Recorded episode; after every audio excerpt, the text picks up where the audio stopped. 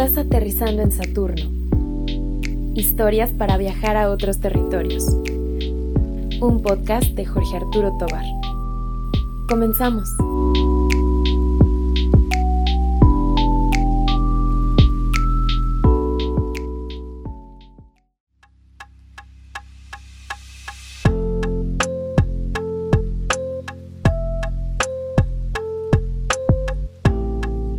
A las 3 de la tarde del 7 de octubre del 2014, me le declaré a Perla. Lo recuerdo perfectamente porque me dije eso, que lo recordaría. Tomé nota de la hora y de la fecha y lo guardé en mi memoria. Así era yo en la prepa, enamoradizo, terco y testarudo. A la salida, cuando todo el grupo de amigos estaba reunido platicando y bromeando, le pedí a Perla que me acompañara lejos de ellos, a los escalones. Bajé dos escalones y ella se quedó arriba, para que pudiéramos vernos a los ojos sin tener que doblar el cuello. Le dije que me gustaba. Ella me abrazó apenada y lo único que dijo fue, ¿Y ahora qué hacemos? Recuerdo que me quedé en blanco porque me di cuenta de que no tenía una respuesta para eso. ¿Y ahora qué hacemos? Pues no sé, ¿qué se hace en estos casos? No le pedí que fuera mi novia. Perla había terminado hace dos meses con un novio con el que tuvo una larga relación, tan larga como lo es el transcurso de la secundaria a la prepa. En el amor joven todo es tan complicado. Perla y yo nos conocimos de una manera tan gradual y natural que no recuerdo ni siquiera cómo fue. Un día simplemente apareció en el grupo de amigos. Nos reuníamos todos en las frikibancas, popularmente conocidas así porque ahí se reunían los frikis, amantes del anime, videojuegos y demás. Recuerdo que Perla se ganó un lugar en mi corazón de inmediato, al igual que en el de todos los demás.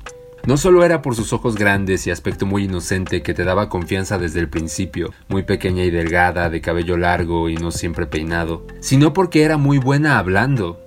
Para cualquier tema tenía una opinión, a veces era difícil seguir el ritmo de su conversación porque hablaba con mucha seguridad y sabía mucho más que nosotros. Le encantaba leer. Cortázar era su favorito. Se la pasaba buscando cronopios y famas por toda la prepa. Nuestra amistad fue muy plena. Teníamos un grupo de amigos muy diverso y de intereses diferentes. La prepa, que estaba en una zona relativamente céntrica de la ciudad, reunía gente de todos lados. Pero si algo teníamos en común, era que nos identificábamos como inadaptados, y eso, paradójicamente, nos unía. Un fin de semana, tiempo antes de la declaración, salí a una plaza al sur de la ciudad con un amigo. Le escribí a Perla para saludarla y le comenté que estaba ahí. Ella me contó que también estaba por la zona y después de dejar a mi amigo, me encontré con ella. No hubo nada de especial en nuestro encuentro. Llevábamos varios meses de conocernos ya.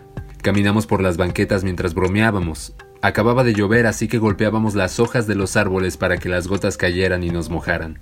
Cuando la dejé en su casa y luego subí a mi camión, le escribí a Vargas, otro de los amigos del grupo, un chico gordito y buena onda al que todos queríamos mucho. Le dije, ¿sabes? Me gustaría besar a Perla. Y ahí fue cuando lo supe. El 7 de octubre le declaré mi amor a Perla. El 9 de octubre, la ansiedad estaba acabándome. A esas alturas ya todo nuestro grupo de amigos estaba enterado de lo que sucedió entre nosotros. Muchas personas fuera de nuestro círculo también lo sabían por alguna razón. Había burlas, chismes y al mismo tiempo una especie de ambiente de respeto. Contrario a lo que pensaba, nadie mencionaba ese tema frente a nosotros. Uno de mis mejores amigos de aquella época se llamaba Daniel Jagger. Se enorgullecía mucho de su apellido alemán y se presentaba a sí mismo con él. Todos lo llamábamos así, Jagger. Su nombre no era lo único peculiar de él. Se vestía con mucha formalidad. Iba a la prepa con atuendos salidos del siglo XIX. Zapatos formales, pantalón de vestir, chalecos de botones, gabardinas, camisas de manga larga. A veces llevaba un reloj de cadena que guardaba en la bolsa del pantalón. Por si fuera poco, un largo cabello chino que bien pudo ser la envidia de cualquier metalero acompañaba sus atuendos. Pero esto tampoco era lo más peculiar de Jagger. Él era hemofílico. La enfermedad de la realeza, solía decir, muy orgulloso. Ese 9 de octubre del 2014, Jagger sufrió un sangrado en el brazo. La hemofilia le impide a la gente coagular, si no se inyectan el factor de coagulación que su cuerpo no produce naturalmente, cualquier herida puede tener graves consecuencias. Jagger me pidió que lo acompañara a su casa pues esa mañana no se había podido inyectar. Me pidió que lo acompañara por si las dudas de que empezara a sentirse débil en el camino. Él estaba al tanto de mi situación con Perla, al igual que todos. En el camino fue de lo único que hablamos. Le dije que estaba muy nervioso pues no sabía qué paso dar a continuación. Él, que siempre había sido bueno para escuchar, a pesar de los dolores en su brazo, me aconsejaba paciencia. Recuerdo perfectamente que me lo dijo mientras cruzábamos un puente de piedra muy popular en mi ciudad, que después demolieron para construir una nueva línea de tren. Jagger vivía hasta el sur de la ciudad, yo vivo hasta el norte. Eran alrededor de las 5 de la tarde cuando apenas estábamos tomando el tren que nos llevaría hasta su casa, una estación antes del final de la ruta. Cuando estábamos por llegar a la estación para bajarnos, recordé una anécdota que Jagger me contó unas semanas atrás. Su coche se había descompuesto y Perla, que vivía relativamente cerca, a una colonia de distancia, se ofreció a darle un aventón. Me dijiste que Perla vive cerca de tu casa, ¿no? Jagger me miró con ojos que decían sé lo que estás pensando. La idea de visitarla era emocionante, pero no podía llegar con las manos vacías. Era el momento de dar el siguiente paso.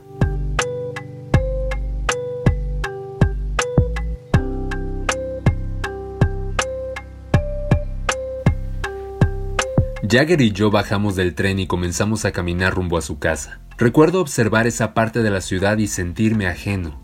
Me di cuenta de que nunca había estado tan lejos de mi casa. El sur me era desconocido y por lo tanto algo intimidante. A los 17 años, me adentraba por una colonia nueva. Trataba de ayudar a mi amigo cuyo dolor en el brazo no lo dejaba, mientras tramaba mi siguiente paso con Perla. Un niño nos abordó al cruzar una avenida. Vendía flores, ramos de rosas y gerberas.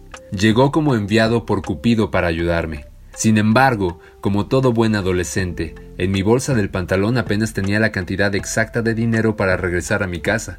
No podía permitirme comprar un ramo. Jagger prometió prestarme dinero.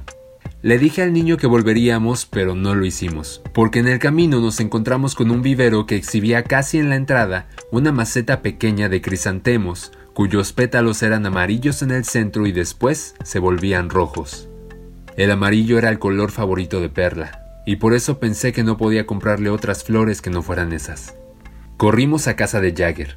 Después de que se inyectara el factor para que su brazo dejara de doler, me prestó un billete y corrí de vuelta al vivero a comprar la maceta del crisantemo bicolor. Volví a su casa y su mamá, que ya estaba al tanto de todos mis planes, se ofreció a decorar y limpiar la maceta por mí, la envolvió en papel naranja y le puso un moño plateado. Ya había oscurecido por completo. Eran casi las ocho de la noche y yo no dejaba de pensar que tendría que atravesar la ciudad entera para volver a casa. Jagger pidió permiso a su mamá para llevarme en coche. Ella se negó, pero le dio permiso de acompañarme al camión. Corrimos a la parada y me dio instrucciones para llegar a casa de Perla. Como no le entendí nada, subió conmigo, desobedeciendo a su madre.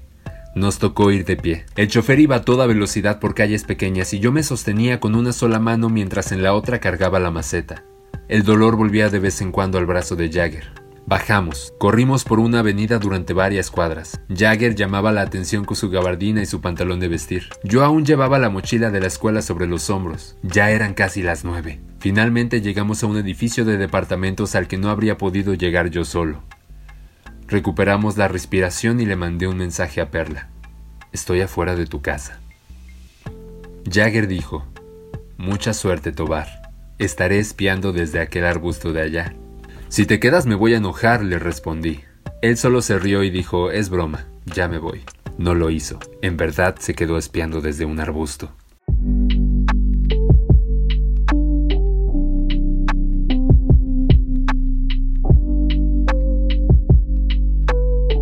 Perla salió del edificio. Llevaba puesta una pijama que le quedaba muy grande y un par de pantuflas. Me vio con sus ojos grandes. Me observó por unos segundos, mi respiración aún agitada, la maceta en la mano. Inmediatamente miró al piso y comenzó a reírse. Eres un tonto, dijo bromeando y luego me abrazó. Un abrazo muy largo. Nos quedamos ahí platicando sobre todo. Dejé de preocuparme por el tiempo. La calle estaba iluminada por el alumbrado público que proyectaba las sombras de las hojas de los árboles en el piso. Le conté la aventura de ese día, Traté de decirle el nombre de las flores, pero lo había olvidado por completo, así que le prometí que lo investigaría. Después de abrazarnos unas cuantas veces más, la acompañé a la tienda de la esquina porque su mamá le había pedido que comprara leche ya que iba a salir. Esa imagen, la imagen de Perla cargando la maceta contra su vientre, con su pijama tan grande, mientras sostiene el bote de leche con la otra mano frente a la luz metálica del refrigerador, aún la conservo en la memoria. Después de esas pláticas y esas risas, solo le dije, te quiero, y nos despedimos. Perla entró a su edificio, subió algunas escaleras hasta llegar a su departamento, yo me di media vuelta y me fui. Me encontré a Jagger en la esquina de la calle.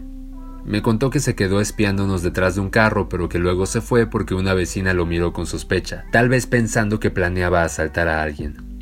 ¿Te dijo que sí? me preguntó. No le pedí que fuera mi novia. ¿Por qué no? dijo Jagger sorprendido. Acaba de salir de una relación, no quiero presionarla. Ay, Tobar, dijo Jagger decepcionado. La noche prometía para más. Durante las semanas siguientes, Perla se empezó a mostrar nerviosa conmigo, como si no supiera qué decir o qué hacer. Yo había sido claro con mis intenciones, aunque no le hubiera pedido que fuera mi novia. Perla me decía que no quería tener novio, que quería un tiempo para ella misma, y un mes después comenzó a andar con un chico de nuestro grupo de amigos. Mi corazoncito de 17 años no pudo con ese rechazo, así que me alejé. Mis amigos comenzaron a burlarse de mí y durante un periodo muchos esparcieron rumores sobre Perla y yo. Pasaron un par de años. Ya había salido de la prepa cuando me enteré que Perla se había mudado a otra ciudad.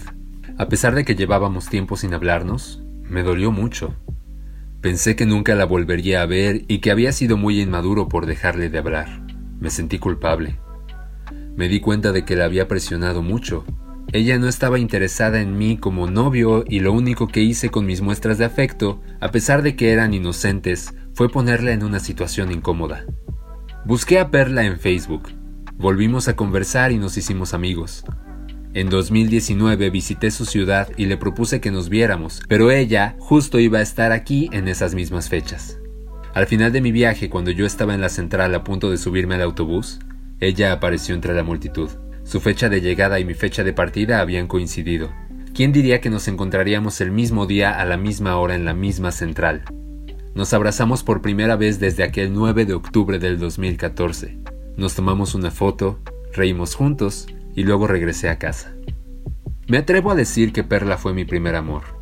Y fue bonito.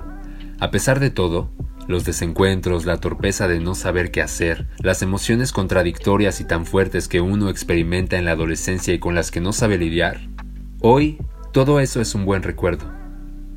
Y Perla es una de mis mejores amigas.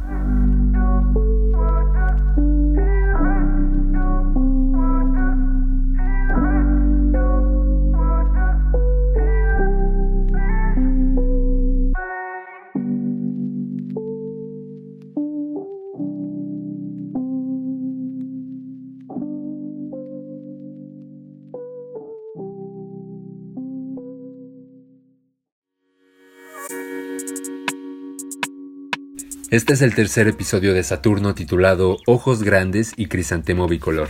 De nuevo agradezco mucho a todos ustedes por escuchar este podcast. Quiero mandar un gran saludo a Gabriel Manzano, a Andrea Mancillas y por supuesto también quiero mandar un saludo a Perla, Perla Cervantes, que seguramente estará escuchando esta historia, y a mi amigo Daniel Jagger. Yo soy Jorge Arturo Tobar, en Instagram arroba. En Instagram siempre estoy listo para escuchar una buena historia y quién sabe, tal vez me toque compartir alguna con ustedes por allá. Esto es Saturno. Nos escuchamos pronto. Estás despegando de Saturno. Historias para viajar a otros territorios.